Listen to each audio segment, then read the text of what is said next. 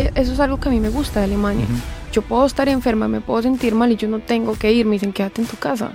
Eso, eso me hace a mí súper humano de acá. Uno viene aquí como, pero uno tiene que tener en la cabeza que no solamente es tu experiencia, también es la experiencia de ellos. Por eso hay que tener mucha comunicación. Y por eso se dan los males entendidos. Y yo le dije como ella, eh, quiero cancelar el contrato, no me siento bien. Y ella sin parpadear me dijo, te puedes ir mañana, empaca tus cosas ya. Yeah. Se te cae encima el mundo y sientes como que, no, yo no vine a esto. Yo vine a un intercambio cultural y a mirar como algo en mi futuro, pero yo no soy la- solamente vine a esto. Hola, ¿qué tal a todos? El día de hoy tengo una conversación muy interesante con La Roja. Ella es una creadora de contenido, pero también ha sido una chica colombiana que vino como au pair a Alemania. Ahora está haciendo su Ausbildung, pero también nos comenta cómo ha sido su experiencia, la realidad que a veces se puede vivir siendo au pair. Describimos un poco de lo que en realidad es au pair, cuáles son las expectativas que se tienen te dejo con esta conversación y te invito también a que te suscribas a este podcast si no lo has hecho aún y que dejes tu comentario. Eso nos ayuda bastante a seguir haciendo esto. Si tienes preguntas, ponlas ahí y ponle cinco estrellas si nos estás escuchando en Spotify. Eso va a ayudar a que la comunidad crezca, a que el podcast aparezca a más gente y bueno, sin más vueltas. Mi nombre es Luardo y este es el podcast Guten Tag. Disfruta la conversación. Bienvenidos una vez más a otro episodio de este su podcast favorito de Alemania, Guten Tag. El día de hoy es otro podcast en el que me encuentro sin Benji. Benji está en México de vacaciones, pero el show debe continuar.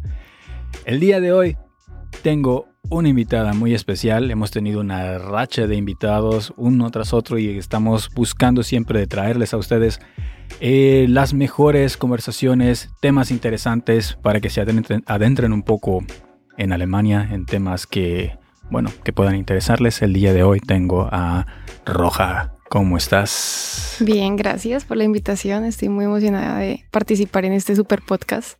Qué bien, qué bien. Eh, ¿Es solo Roja? La Roja. La Roja. Y ese sería tu nombre artístico, digamos. Sí, mi nombre de la noche. No, mentiras, mi nombre artístico. Nombre online.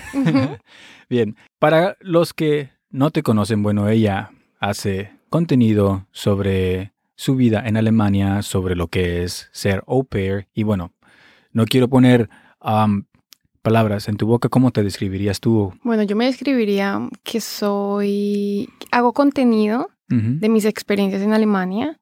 Tuve una experiencia como PER, luego como voluntaria y ahora como Sbildo dentro.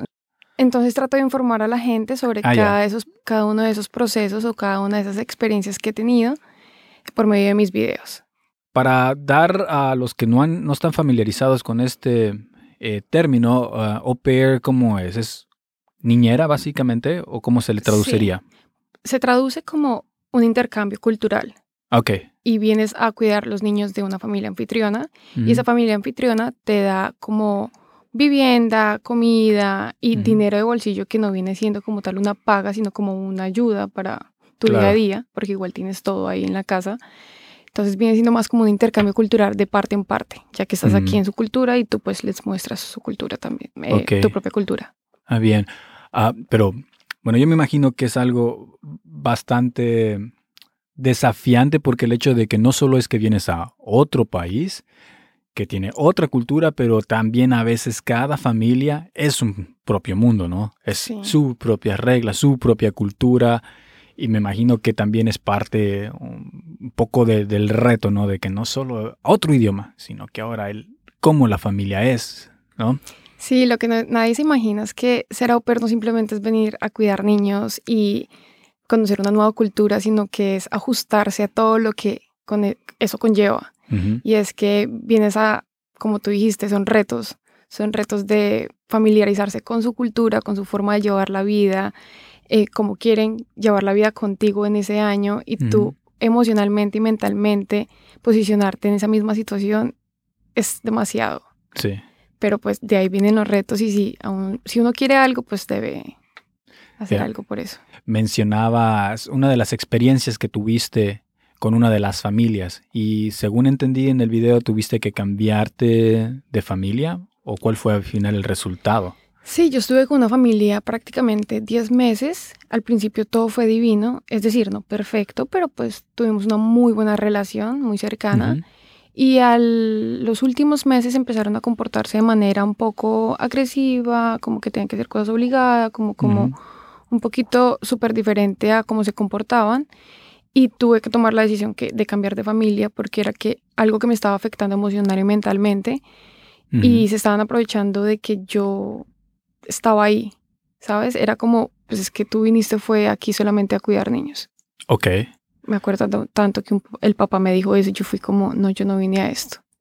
Yo vine a un intercambio cultural y a mirar como algo en mi futuro, pero yo no soy solamente vine a esto. Eh, esa es una parte que me gustaría eh, explorar un poco porque sí para el, porque yo también eh, nosotros como mi esposo y yo hemos también considerado si traer a una pair para liberar un poco la carga de, trabajo o de, organización como con los niños. Y por ejemplo, para, para ti o, las chicas que vienen eh, de, de au pair, para ellas es un intercambio cultural. En realidad, ¿cuál es el punto medio? ¿Qué es lo que en realidad es? Porque, como tú dices, no es no vengo a cuidar niños, pero creo que para la familia es yo me traje a alguien para que venga a cuidar niños, ¿no? Claro, yo creo que a nosotros, tanto a las familias como a las OPER, nos falta el pensar que somos humanos y que cada uno tiene una idea de lo que quiere hacer con la experiencia. Pero falta mucha comunicación. Y es algo tan fácil de tener la comunicación, pero tan difícil a la vez que la gente es como prefiere suponer o prefiere simplemente hacer lo que ellos quieran. Como es tan fácil, por ejemplo, yo voy a ser tu oper y decirte, hey, yo quiero saber cuáles son las reglas de tu casa, cuáles son las reglas de tu familia, cuáles son tus expectativas, y yo te voy a compartir las mías y hablarlo libremente y abiertamente como adultos. Pero muchas de las familias creen que nosotros somos niñas. Niñas chicas, que ellos tienen que estar a cargo de nosotras y que ellos ponen las reglas y nosotras debemos decir sí. Y entonces yo creo que va más en que las familias sepan que deben poner límites en eso. Es decir, el intercambio cultural es, es, yo creo que esa experiencia debería ser un poco más fácil. Es decir, como te dije, la comunicación que tú quieras dar sobre la idea que quieres de tu experiencia y ella de la, tuya, de, la experiencia que ella quiere. Y ahí pueden encajar y ahí pueden hacerse una idea y decir, bueno, mira, yo algunos fines de semana quiero pasarlos con la familia, tú también quieres que yo pase con la familia tiempo, sin que sea hora de trabajo, pero algunos, algunos fines de semana pues quiero irme con mis amigos y pues está bien y no tomarlo personal. Y, y, por ejemplo, pero cuando estás de au pair, es ¿cuántas horas a la semana estás obligado? ¿Cómo es? Eh, son en el contrato y legalmente, ante la embajada alemana, son 30 horas a la semana, 6 horas diarias. Y te dan un día y medio de, de descanso. Digamos lunes a, a viernes. Sí. Aunque la familia también tiene la libertad de distribuirlas en la semana. Ah, ok. Entonces es por eso que tú debes de saber comunicar si los fines de semana quizás quieres hacer un... Ah, irte de, ¿cómo se de paseo a otra ciudad con otros amigos o algo por el estilo. Exacto, entonces falta mucho tacto por parte de la familia también decir, oye, ella es nueva en, en, Alemania, ella quiere explorar y pues nosotros también necesitamos el tiempo de ella, pero pues también debemos ser humanos y decir como, ella quiere su fin de semana, entonces pues solamente que trabaje lunes a viernes o decir como no partirle su día en dos o como no pensar tanto en uno mismo, sino también en la otra persona. Ya, mucha parte en la comunicación o de las expectativas que uno tengo, tengo un amigo, él tiene, tuvo una chica de au pair eh, y también le dije, le comenté yo por teléfono, pero bueno, este ya por lo menos ya tienes a alguien que te está ayudando, él tiene dos hijas, ¿no? Y él me dijo, bueno, sí ayuda a veces, pero también hay veces que siento que tengo ahora tres hijas. Dijo, sentía él como esa que dices, esa carga de que, ok, la otra es también una niña, o bueno, 20 años o veintitantos, pero para él la pretendía tratar aún así como, como si fuera una niña, ¿no? Y era lo que él me, me, comentó y al final tuvieron igual desacuerdos y al final terminó eh, yéndose ella. Muy difícil a veces esto, porque a veces escucho, bueno, de las anteriores invitadas que tuve en el podcast que habían sido au pair, mencionaron como una experiencia bastante bonita, bastante wow, pero por medio de mi amigo y también por medio de la historia que escuché eh, en tu canal, me di cuenta de que hay diferentes. Quizás podría yo decir que podría ser quizás 50-50 de chance de que no llegues a la familia adecuada. Claro, es que llegar a convivir con una familia es muy difícil. Y más cuando las personas solo están pensando en sí mismas. Por eso es que cuando uno viene aquí como pero uno tiene que tener en la cabeza que no solamente es tu experiencia, también es la experiencia de ellos. Por eso hay que tener mucha comunicación. Y por eso se dan los males entendidos. Y cuando llegaste tú a esa familia, ¿tuviste algún, desde el principio, algún mal presentimiento o al principio fue todo bueno? Bueno, la primera experiencia con la familia fue muy buena. Yo tuve dos, eh, tres, cuatro videollamadas, o no me acuerdo bien. Y fue una buena experiencia al principio, fue porque la, yo tuve comunicación con la ex au eh, la ex au pair, ella es venezolana y la anterior era ecuatoriana, así que yo hablé con ella sobre la familia y ellas me dijeron, está todo bien, son súper cool, ellos son así, así, así. También me dijeron las cosas como, bueno, tienen uno que otro efecto, pero pues normal, todo el mundo tiene efectos. Eh, y la comunicación con mi host family al principio fue muy buena porque yo fui muy clara, yo le dije, mira, yo tengo muchas preguntas sobre Em, sobre lo que es el au pair, sobre nuestra experiencia. Yo voy a preguntar de todo, o sea, dónde queda todo, cómo se hace todo, cómo llego y cómo no, y cómo lo manejamos juntos. Y quiero tener una comunicación abierta en la cual te pueda preguntar cosas y yo voy a ser abierta a responderlas. Eso fue al principio súper lindo y al principio todo se manejó bien, pero ya empezaron los momentos en que tú eres mi au pair y es lo que yo quiera. Ok. Es como...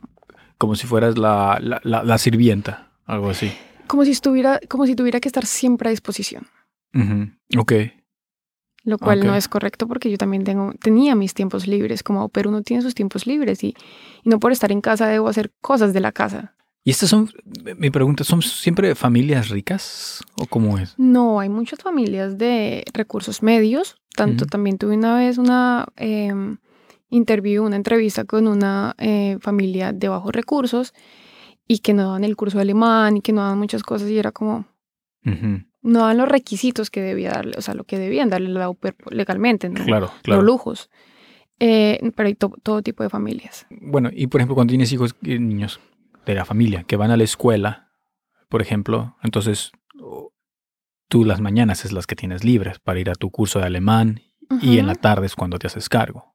Sí, normalmente, en estos casos, cuando los niños van al colegio o al, o al kinder o lo que sea, los horarios parten dos horas en la mañana, eso pasa casi todas las óperas, dos horas en la mañana, que son como de 6 a 8 mm. más o menos, y luego vuelves cuando los, chicos salen del colegio, que es de 3 de la tarde, 4 de la tarde, hasta 7, 8 de la noche. Ok, entonces es como tu horario de tiempos libres se Limita, bueno, en la mañana. De 9 como a 2, 3 de la tarde. Y ya después muy tarde en la noche si quieres verte con amigos. Que es también quizás un poco el, problema, porque quizás si tienes amigos acá y estudian o trabajan, ellos están disponibles en la tarde cuando tú estás, digamos, trabajando. Sí, eso es un problema mucho también para las chicas que viven en pueblos o ciudades muy pequeñas. A mí me pasó que pues yo salía muy tarde en la noche de trabajar y pues yo ya solo me quedaba en la casa. Pero el problema ni siquiera es eso de entre semana salir en la noche. La cosa es que a veces hay muchas familias que se aprovechan de uno y cogen los fines de semana como también para cuidar a los niños, lo cual no está mal, pero sí como que cuidar los niños en la noche, el sábado y el domingo también, y es como... Te quedas sin tiempo personal, ¿no? Exacto, y ellos no valoran o no tienen en cuenta que la salud mental y emocional de la ópera también es importante para la buena convivencia con la familia. ¿Qué fue lo que eh, hubieron también muchas faltas de respeto también en un momento, no? Sí, la primera red flag, por decirlo así, empezó un día en que yo estaba lavando la losa y algo pasó, algo que no hizo o algo que no hice porque él quería hacerlo en ese momento. Me gritó mi hijo daddy y me dijo como, hey, tú debes hacer esto y lo otro y ta, ta, ta.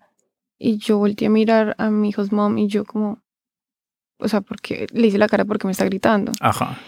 Y esa fue la primera y yo dije, ¿sabes qué? Estuvo un mal día, vamos a dejárselo pasar, ¿sabes? Pero fue, o sea, todo empezó en un momento espontáneo, nada, como que nada explotó la situación porque nosotros no teníamos una mala situación ni nada. Simplemente de un momento a otro empezaron a pedirme cosas que jamás me habían pedido, como hey, em, me golpeaban la puerta tipo 2 de la tarde cuando era mi tiempo libre, o 1 de la tarde y me decían como, puedes salir y ordenar los juguetes de los niños antes de que lleguen. Y yo, eh, no, porque estoy ordenando mi habitación. Bueno, es mi tiempo libre, estoy haciendo mis cosas. Eh, lo hago cuando vaya con, a los niños a recogerlos, vuelvo y ordeno, no pasa nada. No, tienes que hacerlo ya. No. Y así empezaron las cosas como empezaron a pedirme cosas que no habíamos entablado en una conversación y que estaban en mis tiempos libres, que estaban cogiendo parte de mi tiempo libre y yo no voy a hacer eso. O sea, me parece una falta de respeto. Y así empezaron, empezaron.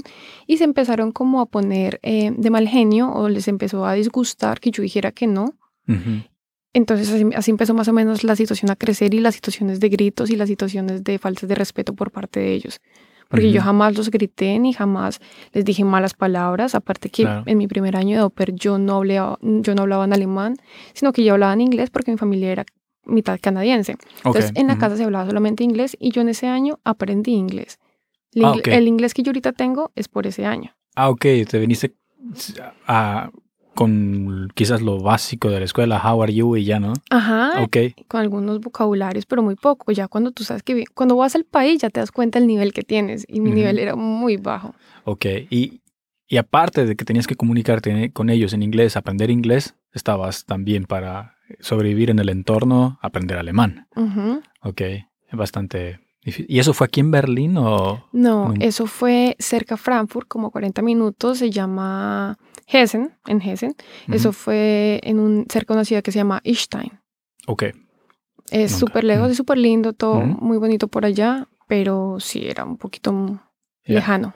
Y después de te cambiaste de esa familia y fue que hiciste un voluntariado o cómo fue? No, ahí yo duré más o menos, a mí me echaron un, me acuerdo tanto, un jueves en la noche. ¿Te echaron? Sí. Me dijeron, ¿cómo puedes empacar mañana? Porque yo cancelé. ¿Ah, sí? O sea, yo quería cancelar el contrato porque yo dije, oye, ya esto está demasiado. Entonces yo llegué la noche que yo hice mi interview de, mi voluntariado en Bayer. Yo llegué a la casa y hablé con ella.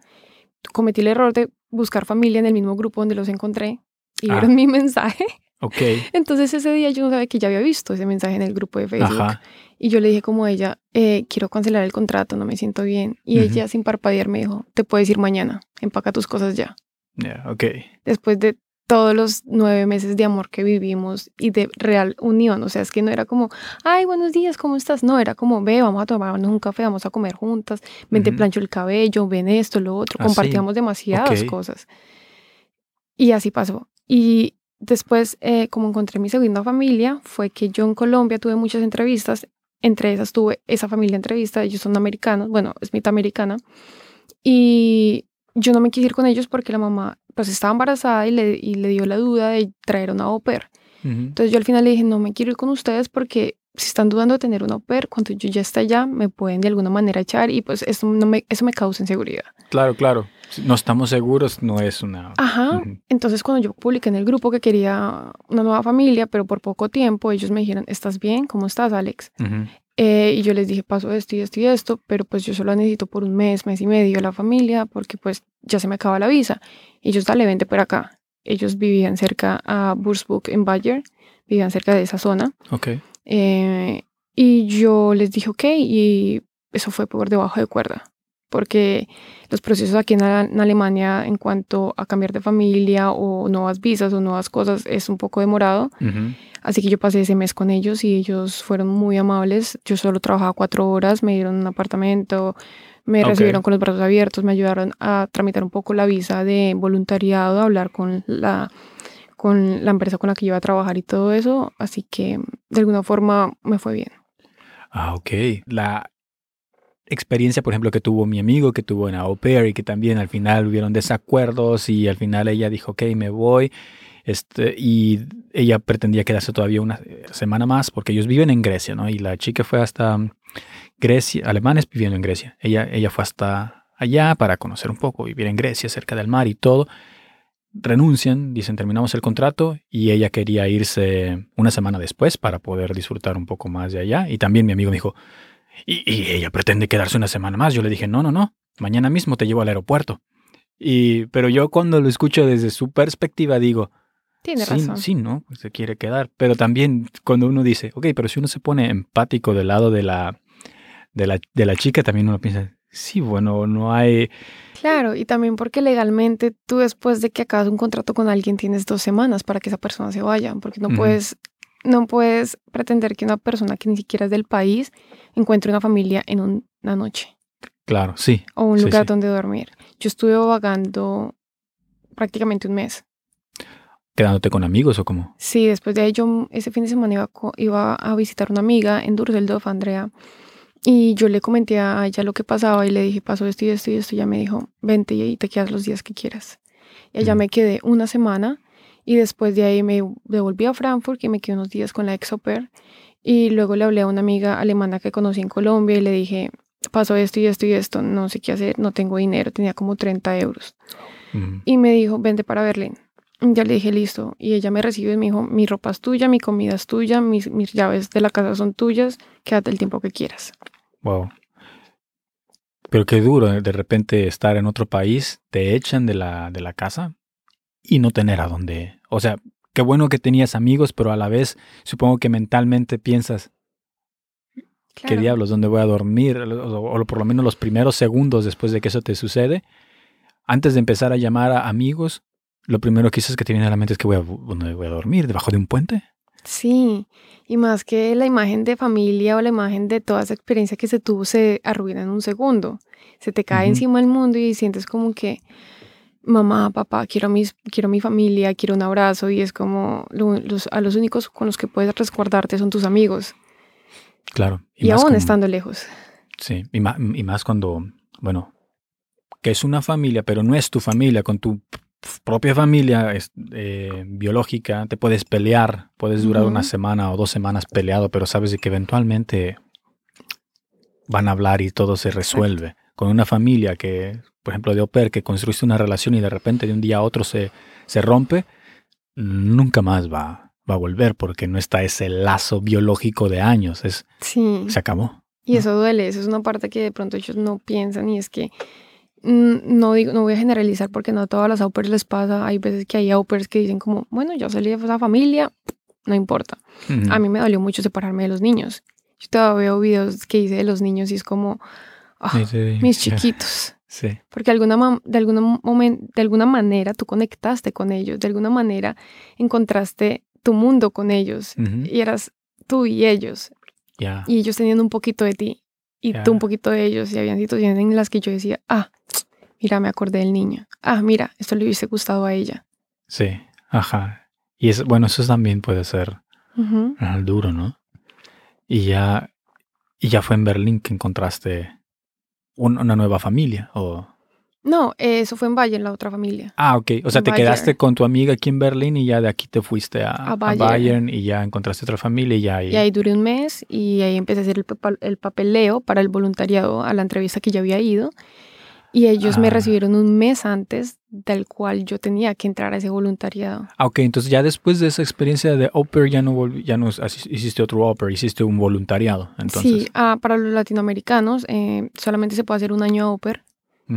Eh, y pues yo como duré un, un par, nueve meses con mi familia y luego estuve un mes vagando y el otro mes lo pasé con la ex host family o la segunda familia. Ajá. Ya ahí se, se acabó el año, yo ya tenía que cambiar mi visa ok. y la cambié a voluntariado y pues eh, quedaba, inconscientemente el voluntariado quedaba cerca a mi segunda familia, Ok. quedaba una hora. Mm, Porque ok. también era en Bayer, era en una ciudad que se llama Würzburg, la cual no puedo decir bien el nombre, pero es Würzburg, es súper linda. Ok. Después te la muestro. Sí. Y, y ahí hice el voluntariado, lo hice por seis meses y ellos me recibieron un mes antes al cual yo iba a entrar. Yo tenía que entrar en septiembre, pero ellos me dije, yo conté mi experiencia, les dije, no tengo casa. Yeah. Literalmente ellos me dijeron, está bien, vente en esta fecha. Ya. Y mi hijo familia me dijo como, ok, quédate aquí hasta la fecha y no pasa nada y no tienes que trabajar. Ah. ¿Y el voluntariado qué es? ¿Qué- ¿En qué consiste? El voluntariado es que, bueno, es un voluntariado en el cual también tienes un dinero de bolsillo, también te pagan un dinero. Hay varios, eh, hay para cuidar ni, hay para quitas, hay para, eh, hay, hay uno como con el medio ambiente, hay en hospitales, por ejemplo, el que yo hice fue cuidado de gente con discapacidad, también hay cuidado de adultos y hay muchos de esos eh, voluntariados te ofrecen vivienda y pues tu dinero o también una tarjeta de transporte. Todos ofrecen diferentes cosas y en diferentes ciudades ofrecen cosas que las otras no. Por ejemplo, en Berlín existen voluntariados en los que Aquí no ofrecen ni vivienda ni nada y te ofrecen solamente 300 euros. Ok, y a ver dónde consigues algo por 300 euros. Sí, porque es que realmente los voluntariados estaban creados para los teenagers, para los jóvenes adolescentes alemanes, Ah, para los que no sabían qué hacer después de su año, de, de su escuela, pues pudiesen hacer un voluntariado. ah, ok, sí, sí. Yo estuve leyendo un poco de eso y fue que eso fue creado más para ellos. Solo que ahorita se vino a extender más con los extranjeros y eso tuvo Y una es gran que acogida. ya no es obligatorio, creo. Antes era obligatorio porque Exacto. hacías o servicio militar o voluntariado, ¿no? Exacto. Y sí. ahora ya no es obligatorio, entonces ya no hay gente que quiera hacerlo. Exacto. Entonces, pues nada, por ejemplo, en mi voluntariado que yo hice con cuidado de personas con discapacidad, yo tenía que trabajar ocho horas, eran 35.8 o algo así. Bueno, eran ocho horas todos los días. Ok, pesado, entonces. Sí, era como un trabajo. Ujú. A mí me pagaban 470 euros más o menos, no Ya. me acuerdo bien, y me daban vivienda. Yo vivía ahí mismo en la institución, era como un lugar gigante con muchas casas y en esas casas pues vivían también los, las personas con discapacidad. Cada piso era como un grupo y había una casa que era solamente la de los voluntariados, que todavía está, ¿no? Eh, y ahí había habi- habitaciones y una cocina. Y esas Ah, habitaciones, pues era de los voluntariados. Yo tenía una habitación con mi baño privado, pequeña, pero con lo necesario. ¿A los, estos voluntariados los pue- puedes aplicar desde tu país? ¿Puedes buscarlo? ¿O solo puedes hacerlo ya una vez que estás aquí dentro, buscas y te dan ese cambio de visa? ¿Cómo funciona? Lo puedes hacer de las dos formas. Puedes hacerlo mientras estás aquí en Alemania, eh, después de tu año Oper, pues a- un- con unos meses de anterioridad buscas y pues haces las entrevistas. O también desde tu país. También existen em, formas de venirse. Puedes hacerlo online o también puedes hacerlo por medio de, no es una agencia, son más como fundaciones. Porque Ajá. yo hablé con un chico y él me comentó que él se vino por medio de una fundación en Cali, Colombia, y que la verdad creo que ellos no cobraban o algo así, sino que era más como, no sé, era como un proyecto.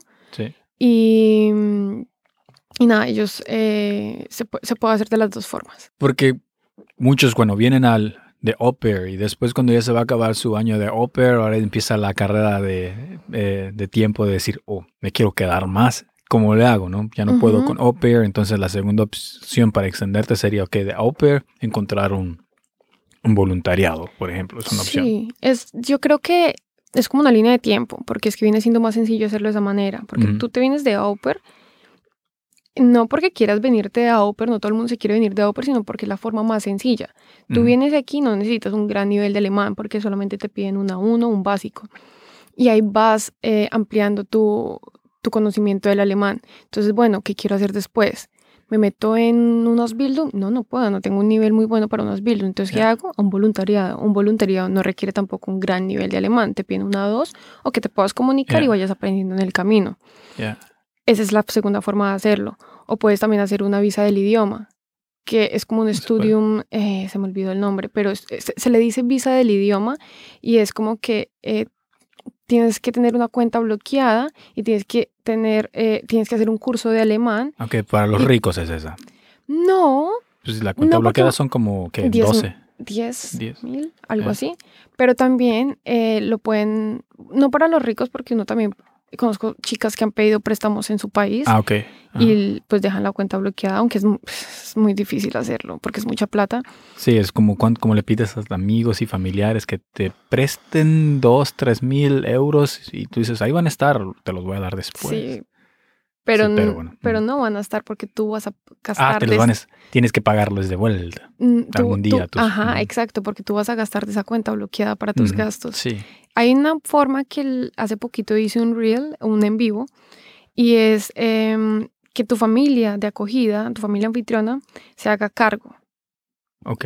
O sea, ellos, la cuenta bloqueada, ellos te la dan o pues eh, van a ser los que se van a hacer a cargo de ti. Y tú Ujú. puedes vivir en la casa de ellos y ahí hacen como, es como una niñera también.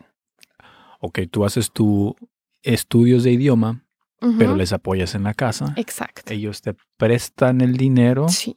y tú les tienes que pagar eventualmente o cómo o no. No, eh, la, O ellos o la forma de ellos de pagar de, de, de tú pagarles de vuelta es con el ayudarles, ¿no? no, No. no, no. No, porque tú, con, con ese intercambio, o sea, por ejemplo, voy a, voy a hablar de la cuestión de mi, de una amiga con la que grabé el live, que es Lina. Ella hizo una cuenta bancaria y en esa cuenta tenía la cuenta bloqueada. ¿sí? Pero esa cuenta bloqueada, ella, ella no la usaba. O sea, esa cuenta bloqueada la sacó su nombre, pero se la dio a ellos. Ok. Fue como, esa es su plata, Ah, tómenla. ¿Sí? Fue más como un por debajo, porque Sí, ya no va a usar ese dinero. sí, sí. Es como, ok, es como tenerlo ahorrado en el banco, lo ahorramos en esa tarjeta de la, Sí, en es esa como- cuenta de la cual tenemos control. Sí, es como te damos el dinero, pero igual yo tengo tu cuenta, entonces Sí. ella, ella no coge esa plata ni la mira ni nada. Ah, y ella eh, le cuida a los niños eh, en los horarios que ellos necesiten o como lo puedan plantear y es como el pago de la vivienda. Ah, ya, ok. Ajá. Y ya tiene ya dónde vivir. Pero eso pasa mucho es cuando las familias, eh, cuando hay este tipo de buena comunicación con la familia y se da una- un buen tipo de relación. Pero para eso tienes que haber hecho el, el año de au pair para establecer esa relación y ya. Ah, ya. Y ha- haces ahora un Ausbildung. Pero bueno, pues, antes de, de- de- de moverme ahí, bueno, quería, porque dijiste que muchas personas eh, a veces quieren venirse acá, no tanto por ser au pair, pero porque es la forma más fácil. Como un puente. Ajá. Pero si la, es más, será más difícil para esas personas porque en realidad no están haciendo por vocación de, de cuidar niños, ¿no? Claro, pasa mucho que hay muchos grupos en WhatsApp en que dicen como no, no sé qué hacer, no, no sé qué hacer con los niños, o no, como que muchas no tienen la vocación y no las culpo porque pues no todo el mundo tiene vocación con los niños, No. pero es que lo- es una de las únicas maneras o más fáciles de salir de Latinoamérica si es que quieres vivir en otro país. Sí, sí. Y sí, viene siendo muy difícil para ellas. Ellas aprenden mucho en ese proceso o muchas simplemente se salen de eso. Por eso te digo, por eso la pregunta que me hiciste sobre el voluntariado, si también se puede hacer desde el país, esa sería otra forma de de pronto saltarse ese paso con los niños. Sí, porque en realidad e- es, últimamente he notado de que también hay un, digamos, éxodo grande de migración, digamos, de gente de Latinoamérica para Europa. He visto que hay bastante gente de, de Venezuela últimamente, bastantes argentinos también. Sí, muchísimos. Sí, aunque bueno, ellos tienen con la working Holiday. Sí, esa es una Esa, Oh. esa es una muy buena opción. Sí, sí, sí. Y es y para los, por ejemplo, mexicanos tampoco no hay no hay muchas opciones y, y veo lo fácil que lo tienen otros países para migrar a donde quieran, o sea, otros países que sí se pueden hacer llamar ellos soy ciudadano del mundo, Sí. porque sí, te dejan entrar a cualquier país y puedes vivir ahí sin problemas. Sí, yo soy solo ciudadana de Sudamérica. Sí, ajá. Igual en México quieres moverte y tienes muy pocas opciones eh, de moverte legalmente. Claro. Bueno, y, y de hecho cuando me mudé acá yo estaba viendo mis opciones, cómo me vengo aquí. ¿Por qué no puedo simplemente Irme ya. irme ya? No, tengo que ver, ok, estudiar un idioma o una beca o estudiar una carrera universitaria. O en, y, y uno se queda pensando, no hay otra forma más fácil. Yo digo que eso es para controlar mucho que Sí. entren y salgan, pero, por ejemplo, lo que yo haría o, o mi propuesta a la presidencia sería Sí. era que La roja para presidente. la roja para presidente sería que, ok, que uno demuestre que está trabajando legalmente y que tengan que y que vayan y prueben que uno está trabajando legalmente o que le está dando algo al país y que no solamente se, se viene a vivir de concha, ¿sabes? De Ok, te extendemos este, la visa, pero no eso de que desde tu país y esto y que si tu carrera es válida o no. Bueno, ¿qué tal si vengo acá y, y consigo un trabajo, lo que sea? El detalle es de que no le cueste al gobierno, ya te lo compruebo, dame una visa. Déjame, que déjame quedarme. sí, por favor. Y eso también pasa con lo de reconocimiento de los títulos. Sí, Es como si estudiaste en el colegio, tienes que súper reconocerlo en tu país y súper reconocerlo aquí en Alemania. Y es como, sí, yo estudié, o sea, o sea yo estudié lo mismo Ajá. que tú también estudias en el colegio, tal vez no en el mismo nivel o no en las mismas cosas, pero sí, yo también estudié y ese reconocimiento también se demora mucho y también hay que pagar y es como... oh, ya, sí, sí. De ahora, me comentabas que estás haciendo un Ausbildung. Ausbildung, para los que no están familiarizados con este término, se puede traducir como, ¿qué será? Una carrera técnica o un oficio. Yo siempre lo explico como un técnico práctico, porque en Colombia, por ejemplo, tenemos una entidad que se llama el SENA. y ellos prácticamente es un Ausbildung. Tú estudias y trabajas a la vez. Y Ah, esa ya. es la práctica. Entonces, por ejemplo, hay muchos, por ejemplo, ahorita Manu en Alemania, por si la- no la conoces, no sé. Manu en ¿Qué? Alemania. No. Ella ahorita empezó a hacer unos Bildung, después te la muestro, Sí. tiene contenido súper cool. Eh, y ahorita haciendo, haciendo unos Bildung donde solamente estudia. Hay clases de Ausbildung, ¿no? Ella solamente estudia en ese Ausbildung, creo que son como dos años, así me comentó. Y mi Ausbildung es de trabajar al, y, es- y, y estudiar a la vez. Yo trabajo tres días a la semana y estudio dos. Ok. Pero hay otros Ausbildungs en los que estudias seis meses y trabajas seis meses Ok. de corrido. Ujú. Seis diferentes. Ujú. Y Ausbildung que te pagan y otros que no. Ok. ¿Y tú de qué estás haciendo tu Ausbildung? Yo estoy haciendo unos Bildung como Erzieren. No sé si Ah, lo dije bien. Erziehen? Es, ya, no sé, siempre se me complica esa palabra. Y es mi palabra. Sí. Siempre tengo que presentarme. Yo soy como Erzieren, Erzieren, Erziehen. Erzieren. Erziehen. Erziehen. Ah, no sé. Erzieren. Bueno, de educadora. Sí. De educadora, como dirían en Argentina, de maestra jardinera. Ujú. Porque también me he tenido que grabar las palabras de otros países para explicarles. Em, estoy haciendo Bildung, eh, voy en el segundo semestre. Ahorita ya estoy en el segundo semestre. Y ya. Y eso es algo donde hay bastante, por ejemplo, en Berlín se necesita bastante. Por ejemplo, yo veo que en todos lados, en todas las quitas, buscan Erziehen, Erziehen, Erziehen, Sí. en todos lados. Tiene mucha demanda, se necesita bastante porque es un campo complicado. Porque es complicado. Es complicado porque trabajar con personas es complicado. Eh, yo ahorita que estoy trabajando en un Kita me doy cuenta que, no sé, que es muy complicado, como que la perso- las personas no se comunican o que no hacen un buen ambiente o como que no disfrutan su trabajo, como que a veces suena chistoso y contradictorio, pero a veces a los educadores se les olvidan que los niños son niños. Ajá. Entonces, por ejemplo, a mí me choca mucho y es que regañen los niños por ser niños. Y ese es uno de, las, de los problemas de los kits, es que a veces hay comunicaciones inestables, porque llegan eh, herciares nuevos que tienen un nuevo concepto, un nuevo concepto de cómo hay que, ellos tienen sus propias decisiones, hay que respetarlos a los niños, hay que acompañarlos, pero están también la vieja escuela que dicen sí, sí, hay que hacerlo, pero no lo hacen. Yo a veces me pongo a pensar cómo era en Latinoamérica. Y, y es que, bueno, ahora que tengo a mis hijos en la quita, me doy cuenta de eso, de con, con un poco de caos y, y de que siempre están enfermos los, los Erziehen. en Latinoamérica, eso de que los eh, educadores no se enfermaban es porque en Latinoamérica no les importa cuidar a los niños enfermos o Te o no. toca ir, sí o sí, sí. te toca, o sea, es como te toca ir y a mí es esto, ah, eh, eso es algo que a mí me gusta de Alemania. Yo puedo estar enferma, me puedo sentir mal y yo no tengo que ir, me dicen quédate en tu casa, porque si no, no vas a poder cuidar a los niños bien y cuidar niños se necesita energía. Sí, Eso, eso me hace a mí súper humano de acá. que es como, me acuerdo tanto que hace poquito fui a trabajar y yo estaba enferma, estaba pasando por un virus, porque los niños, tú trabajas con niños y los Sí. niños te estornudan, te tosen y todo encima, y más cuando yo soy como muy de contacto físico con ellos. No es que Sí. yo quiera el contacto, sino que yo dejo que ellos tengan contacto físico conmigo. sí. Lo que aquí, aquí no pasa tanto, aquí a veces los, los, como que los tratan de limitar Ah, sí. y digo, "Pues son niños, ellos no saben de eso, Ok. ¿sabes? Ajá. Y eso me gustó, que un día me sentí mal y fue como, me- vieron, me dijeron, estás enferma, yo estaba, había como, me había demorado en el baño y fue como, "Mm, mejor vete para la casa, si te sientes enferma no vas a poder con los niños. En Latinoamérica me hubiesen dicho como, bueno, ponete un tapabocas o mira qué hacer, pero tienes que trabajar Tómate unas los niños". pastillas y continúas. Sí, o uno se va a ir a, se, se, se incapacita o algo y le van a decir como, este simple es solo teatro. Sí, ok, ah, eh, en México sí, también puede pasar así también por el estilo. Pero sí también pasa, falta un poco de organización en los quitas. Y también a veces falta también com- como, no sé, como el entender también a los educadores.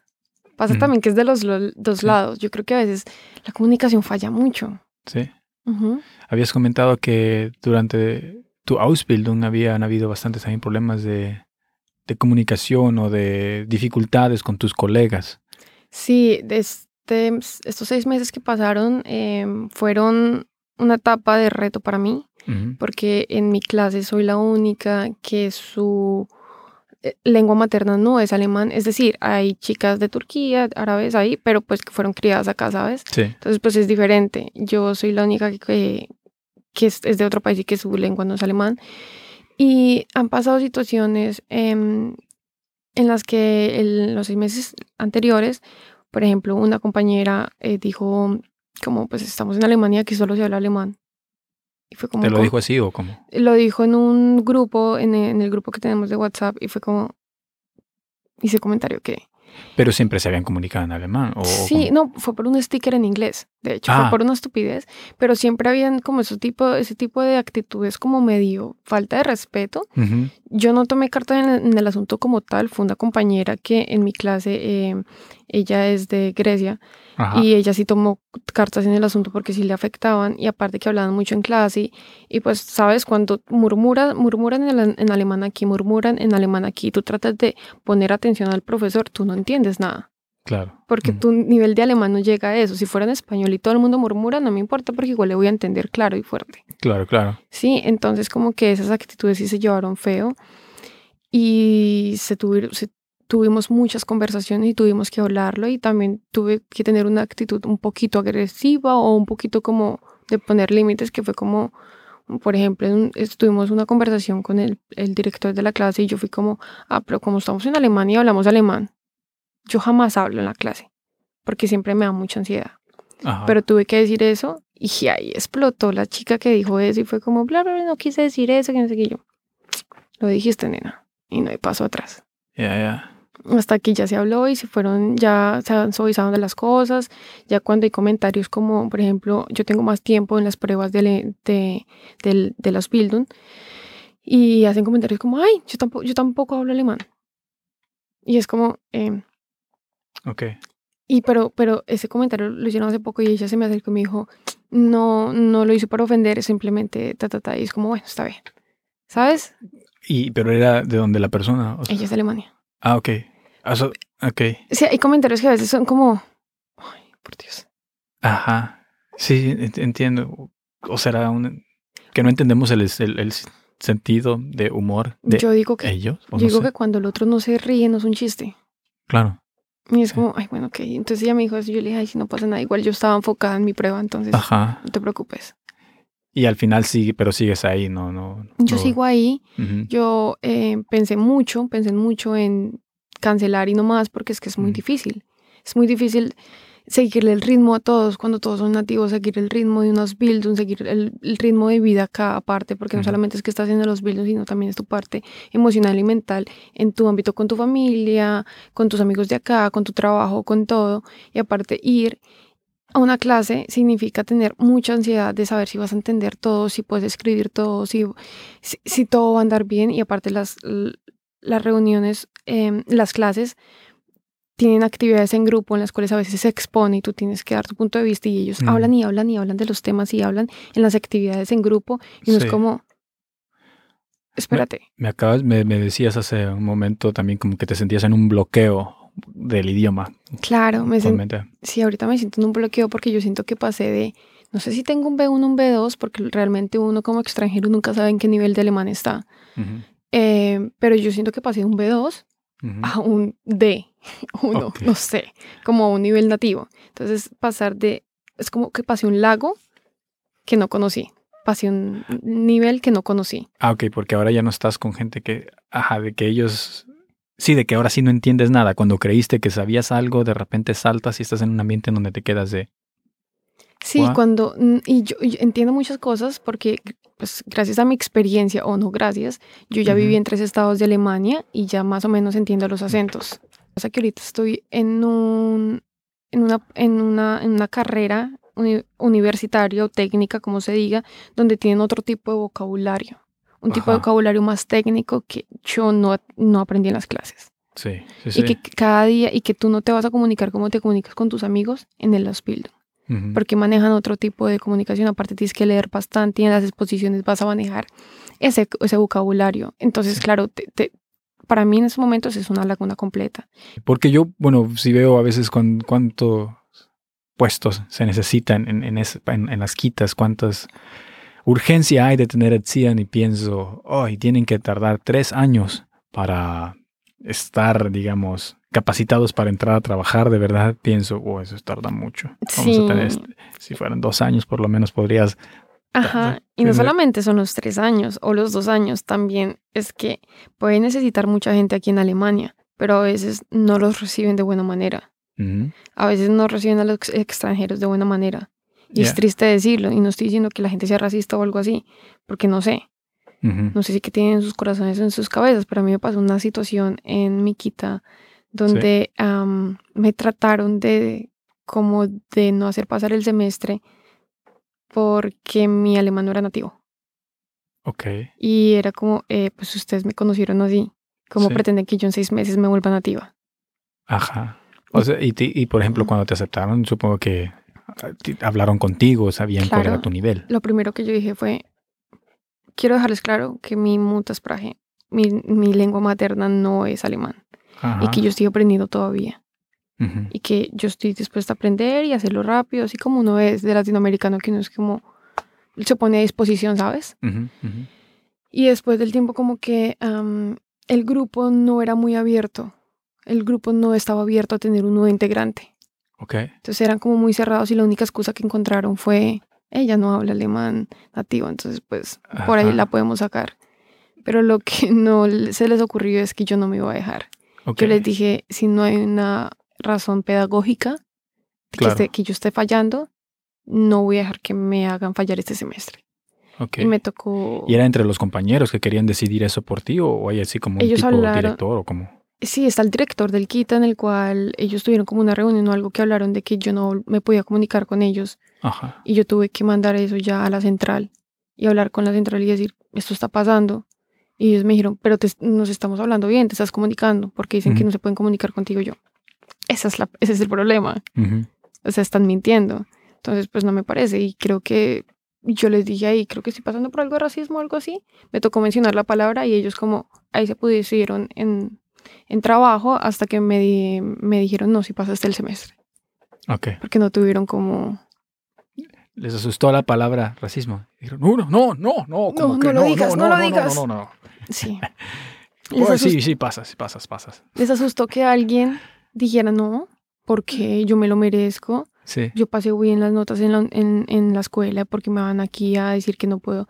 Porque es que pasa esto, hay, una, hay un tiempo de prueba, uh al principio del semestre. Y es que si tú no pasas la praxis, es decir, el, lugar de práctica, no pasas de semestre. Ok. Así tengas excelentes notas en la escuela.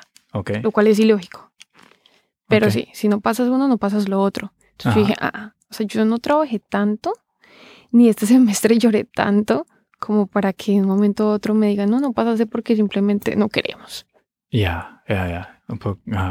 Pero bueno, has tenido bastantes altos y bajos durante tu estadía eh, en Alemania, eh, por lo, por lo que veo. Eh, ¿Cómo mantienes la fe? ¿Cómo mantienes la motivación?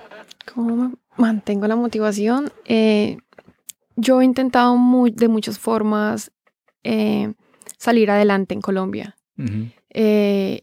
Y ahorita que la meta que tuve y que la cumplí, que era vivir en Berlín, que era estudiar acá, yo dije, ya esa meta ya la tengo aquí y de ahí no me voy a bajar. Así que me levanto, me levanto. Entonces, las formas de motivarme siempre, por ejemplo, una de las formas que me motiva a seguir adelante es mi Instagram. Hay muchos chicos que me dicen, tú nos inspiras, no bajes la cabeza, dale con toda.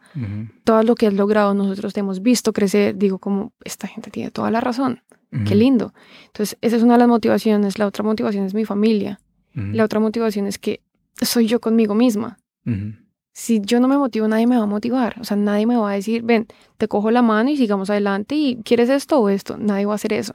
Entonces, yo siempre trato de decir como, yo soy mi mejor amiga, yo soy, yo soy mi persona, entonces yo tengo que hacerlo por mí, si quiero, si quiero lograr las cosas que quiero. ¿Por qué, bueno, decides que tienes como meta aquí en Berlín de estar acá? ¿Por qué, ¿por qué aquí? Eh, al principio quería ser au pair en otros lados del mundo, pero luego conocí a mis amigas alemanas en Colombia y Berlín siempre ha sido una siempre ha sido un lugar que me había interesado porque se parece mucho a Bogotá, que es mi ciudad en Colombia la capital. Más movido, más. Más movido, con arte, con mucha entretenimiento, con mucha variedad de cosas. Y esa fue una de mis metas. Una de mis metas fue decir, voy a vivir en Berlín, voy a estudiar por fin, voy a poder hacer lo mío desde los 18 años, estoy tratando de estudiar y no he podido dudarle. Y ahorita que lo logré, mm, pues como te digo, no me voy a bajar de ahí. ¿Y por qué? Bueno, no te pregunté al principio, pero ¿qué fue lo que te motivó a, moverte de, de, Colombia? Porque no tenía nada por qué quedarme en Colombia. O sea, es decir, aparte de mi familia, mis amigos que amo con mi corazón, no había ni un trabajo, ni un estudio, ni una forma de motivarme para quedarme en Colombia.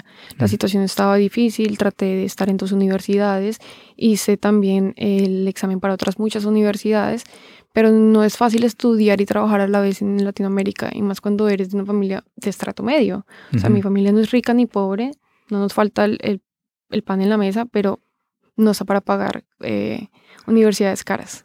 ¿Es cara la universidad en Colombia? Sí. ¿Y la pública hay que pagar o, es mm, mala? En la pública no es mala, es una las universidades en Colombia públicas son muy buenas, pero también es difícil entrar. Ok. Entonces, si no entras o es ok, te pagas una privada si tienes el dinero y si no. Y mantenerte.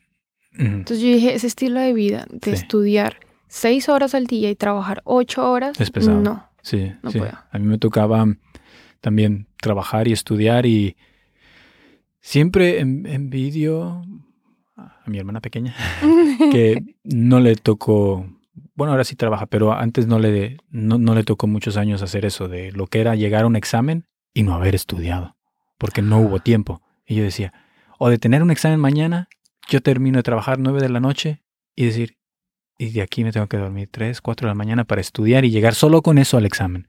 Sí. Y porque te, era trabajar o las clases. Y a veces pienso, qué pesado era.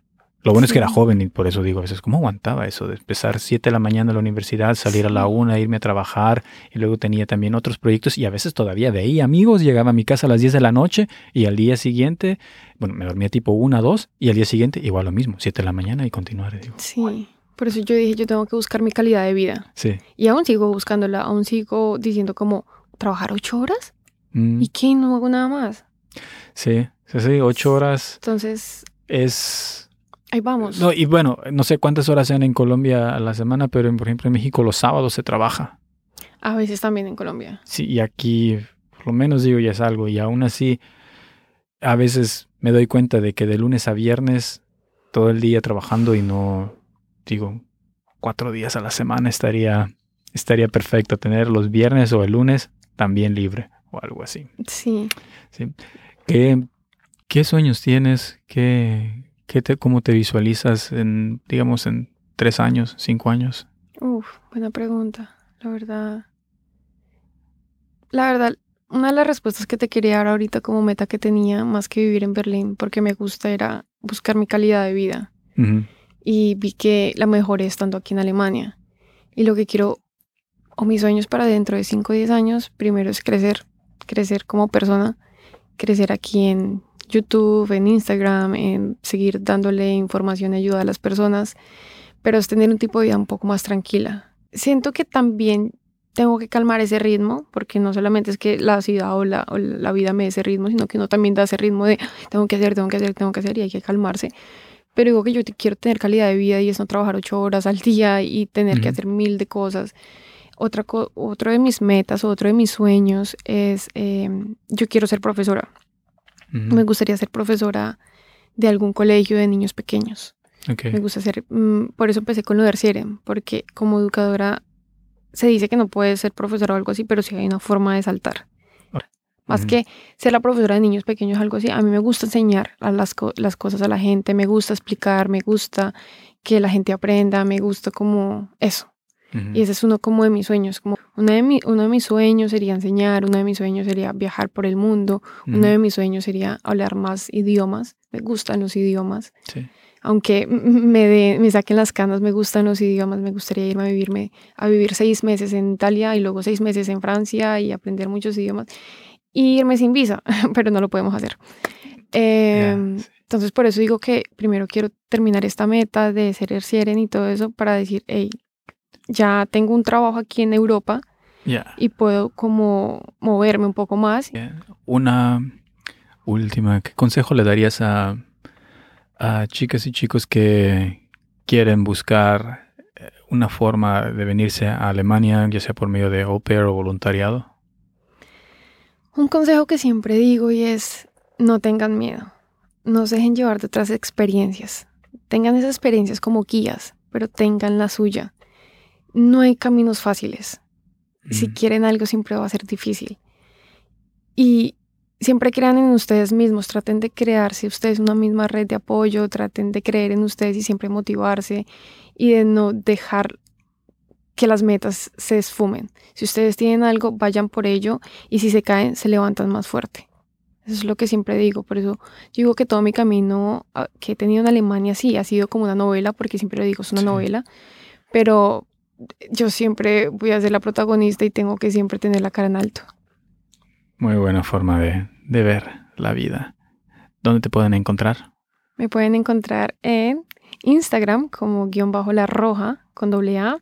En YouTube también me encuentran como la roja con triple A, lo siento. Y en, en TikTok también me encuentran como la roja con triple A.